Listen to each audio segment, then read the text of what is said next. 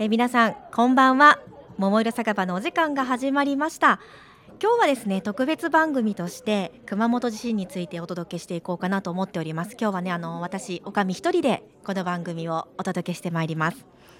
えー、4月14日21時26分熊本県熊本地方を震央とするマグニチュード6.5が発生し最大震度7を観測しました。さらにその28時間後の4月16日1時25分には同じく熊本県熊本地方を震央とするマグニチュード7.3の地震が発生し再び最大震度7を観測されました。ね、これが熊本地震と言いますが、ね、もう皆さん本当にびっくりしましたよね。えー、一生に一度これ体験するかどうかのあの揺れもう本当私この世の終わりかなっていうふうに思いましたね皆さんもそんな風に思ったんじゃないかなと思うんですけれども大地が揺れるってねあ立ってられないぐらいの揺れだったので本当にびっくりしたんですけれどもまあこう震災というものはこんな日常にこういうふうに突如として起きるものなんだなというふうに感じました。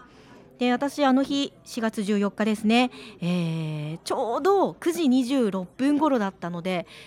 化粧部落とそうと思ってもう顔に泡だらけですよ。あの状態で地震が来たんですよ。本当にこれネタじゃなくて。でうわっと思って一瞬何かわからなかったんですけどとりあえずちょっと顔を落とそうと思って。揺れたけれども顔を落として冷静になってテレビをつけると地震速報が流れてあすごい揺れだったからこれどれぐらい揺れたんだろうって思ってる間にそうだもう大事なものをちょっとバッグの中に詰めようっていうふうに私思ったんですね。ねえー、テレビ見ながらもバッグの中にいろんなものをこう詰めてちょっと一旦外に出ました怖くて本当にその後の余震もあったので怖くて外に出て車の中で30分ほどちょっとじっとしてたんですけれどもちょっといても立っても入れられなくなってまたあの家に戻ってテレビをつけて、えー、その晩は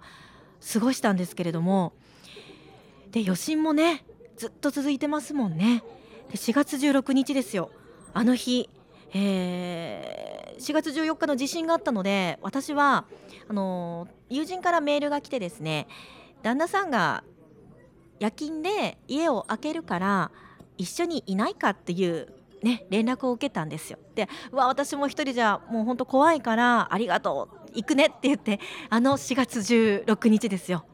はいもう本心の時。友達とその友達の子供と3人でいたんですけれどもまさかねあんな揺れが来るなんて絶対皆さん思ってなかったと思うんです。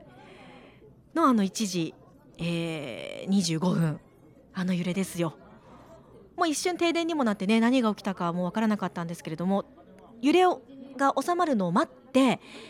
とにかく子供と友達一緒にこう連れて外に出ようって言って出たんですね。たらもう大地もぐらぐらぐらぐら揺れますしちょっともうこれはただごとじゃないなというふうに死の危険を本当に感じましたあの時ばかりは。で、あのー、その日の朝10時ぐらいに自宅のこのアパートに戻るともう家の中はめちゃめちゃですよねお茶碗もこうこう吹っ飛んで割れてますしガラスももうその辺に散らばってますしで片付ける気にもならなくてその日はあの別の友達のうちにねまた転がり込んで車の中で一緒にあの夜を明かしたんですけれどもで次の日からもうこのままじゃいけないなとちょっとね気持ちを切り替えてえー、炊き出し私友達と炊き出しに行きました。あのフェイスブックの情報とかでこの中学校この小学校がちょっと物資が足りてないとかっていう情報を目にしたので、えー、友達5人ぐらいで行ったんですね。でその震災から3日後ぐらいだったので、えーと、パンとかおにぎりっていうこの物資はね届いてたんですね。でじゃあ何を作ろうか何を炊き出ししようかって思った時に汁物がいいんじゃないかなとあったかいものがいいねって友達と話しててじゃああのお味噌汁を作ろうっていうことになってもう寸胴鍋に3つぐらいですね。すごいたくさんの量を作りました。であの皆さんに振る舞って皆さん口に、ね、そのお味噌汁口にしていただいて、えー、言われたことがあほっとするっていうふうに言っていただきました。でやっぱりね何だろうこう日本人お味噌汁あったかいもの飲んで気持ちが落ち着くっていうのは本当こういう時ねあ大事だなっていうふうに思いましたね。で、えー、それから私のアパートあの意外とねすぐライフラインが来たんですよ。でお湯も出ましたしちょっとお水は濁ってたんですけれどもシャワーも普通に浴びれたので、あのお風呂に入れてないっていう方がたくさんいるっていうのをなんかこう LINE とかね皆さんとこうメール LINE してる中で聞いてたのであのじゃあうちのアパートはお湯が出るからシャワー浴びにおいでよっていう風にもう知ってる人みんなに LINE をしたんです。そしたらね1日だいたい多い時で8人ぐらい来てで少なくても56人なわけですよ。もう軽くねあのうちのアパート 戦闘状態ね。銭湯のおばちゃんの気分になってました。ででもなんかそんな時余震も続いてたので1人でいるよりはこうねいろんな人がうちに遊びに来てくれる方が心強いなっていうふうに思ってたのでそれはそれでなんかあの良かったんですけどただね来月のあのガス代そして電気代水道代がすごく怖いなっていうのが今ありますけれどもね、あのまだまだたくさんの方があ車中泊そして避難所での暮らしをね強いられています私はありがたいことにこうやってマイクで皆さんに声を届けるお仕事をさせていただいておりますので、えー、県外からの応援メッセージをこの時間ちょっと届けたいなと思っております今日はねあの実際にいただいたまた私の友達県外の友達やあの仕事関係の皆さんからのメッセージをちょっとご紹介していこうかなと思っております。はい、えーと、じゃあですねまずは、えー、東京から行きましょう。東京のようちゃん男性の方ですね。あのお友達でございます。で読ませていただきます、えー、今もまだ余震が続き不安な日々が続いていると思いますがどうか心を強く持ちこの辛い時期を乗り越えてください。僕は以前東日本大震災の時にテレビで見たのですが津波で家が流されてしまったおじいちゃんがレスキュー隊に救出救出された時に笑いながらこう言っていました。いつまでも落ち込んでいたって仕方がないんです。明るい未来を考えて復興すれば自然と笑顔が戻ってきます。さあこれからまたみんなで頑張りましょう。え僕は直接被災した人間ではないですがこのおじいちゃんの力強い言葉にとても感銘を受けました。普通に暮らしている日常の中でもどうしても自分の身に降りかかる災いはいくつかあると思います。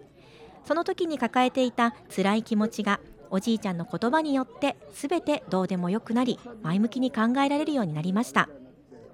困難を乗り越えた人の言動はどんな有名人が発した言葉よりも強く心に響きます。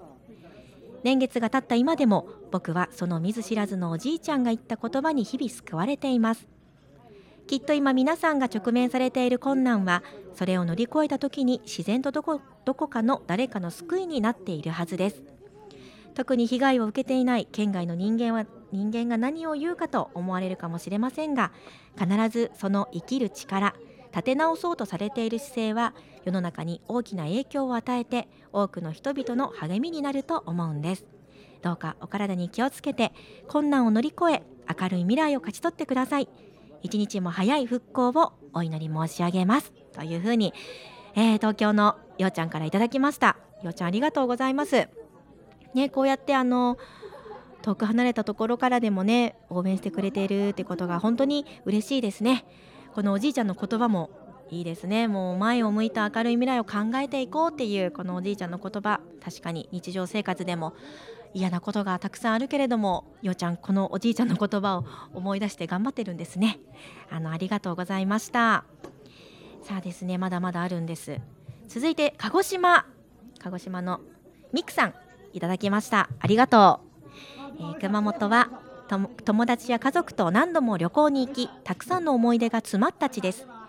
そんな熊本での地震を聞いた時はとてもショックでした。被災された皆様は今も地震の怖さや先の不安と戦い眠れぬ夜を過ごされている方も大勢いらっしゃるかと思います。私の住む鹿児島でも至る所で募金活動や支援物資の募集をしています。復興まで時間はかかると思いますが隣の地鹿児島から応援しています。自然豊かで癒しの温泉にまた旅行に行ける日を楽しみにしています。ということで鹿児島のミクさんからいただきました。ねあのミクさん何度かこう熊本に遊びに来てくださっているんですけれどもそうなんです。あの阿蘇とかね今ちょっと通れなくなっていますけれども、まあ、少しずつ少しずつですけどね復興に向かっておりますのでまた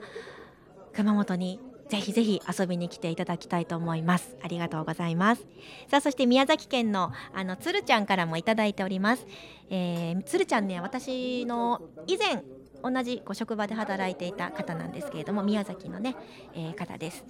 宮崎もあの日すごく揺れて怖かったです。だけど熊本の方々はもっと怖い思いをし今深い悲しみの中にいると思うと一日でも早くいつもの日常が取り戻せるようにと心から祈っています。みんなで力を合わせて頑張りましょう。はい鶴ちゃんもありがとうございます。あ宮崎もそっか揺れたんですねあの日は。まあ、それよりも熊本の方がひどかったということで、あのー、鶴ちゃんもありがとうございますね。気をつけてくださいね。宮崎も今ちょっとあの揺れているかと思いますので余震が続いている中なので気をつけてください。さあそして、えー、続いてはあのー、株式会社ガムのね、えー、藤田社長からもいただいております。あのお仕事以前一緒にさせていただいて中国とかのアジアン芸術のイベントで毎回 MC であのお世話になっているんですけれどもその株式会社ガムの藤田社長からもいただいております。今回の地震北九州市でも揺れました。特に16日深夜の揺れは尋常ではなくこれは大変なことになると怖さを感じました。案の定余震は続き報道で見る被災地はひどい状況。その中でルールを守り他を思いやり努めて平常心を保つ熊本県人の姿に私は大きな感銘を受けています。ただあえて私は思います。被災した方は遠慮せず今だからこそわがままを言い甘えていていいんじゃないでしょうか。辛抱する必要はありません。一人で頑張らなくてもいいんです。食べ物住むところ不平や不満言いたいことを言ってほしい。それに応える支援を支援の心を日本人はお互いに持っています。今回は助けられたから次回は私たちが助ける。日本同士じゃないですか。それでいいと思います。だから被災者の皆さんは一人で頑張らなくてもいいんです。今困っていること今望むことを素直に声に出して訴えましょう。そうでなくてもこれまで頑張ってきたじゃないですか。今は耐えながら堂々とこの試練を受け止め次の代へ引き継ぐために何が必要か何が不要かじっくり見定めるべきだと思います。だから一人で頑張らなくてもいいと私は思います。一緒に悩み考えましょう。熊本を愛する福岡県民よりということで藤田社長ありがとうございます。ねあの結構日本人強がってしまうところもあるかもしれませんけれどもこういう時だからこそあの頼って本当いいのかもしれないですね。ありがとうございます。あの揺れた時地震があった時もうすぐ割とすぐですね藤田社長にメールをいただきましてありがとうございました。はいそしてですねこのあの中国アジアンのこの芸術のイベントで毎回こう出演者とかで来ていただいている素晴らしい演技をね演出を見せてくださっております、えー、兵庫県にお住まいの張ヘミさんそしてその旦那さんのパク・ウォンさんからもいただいております。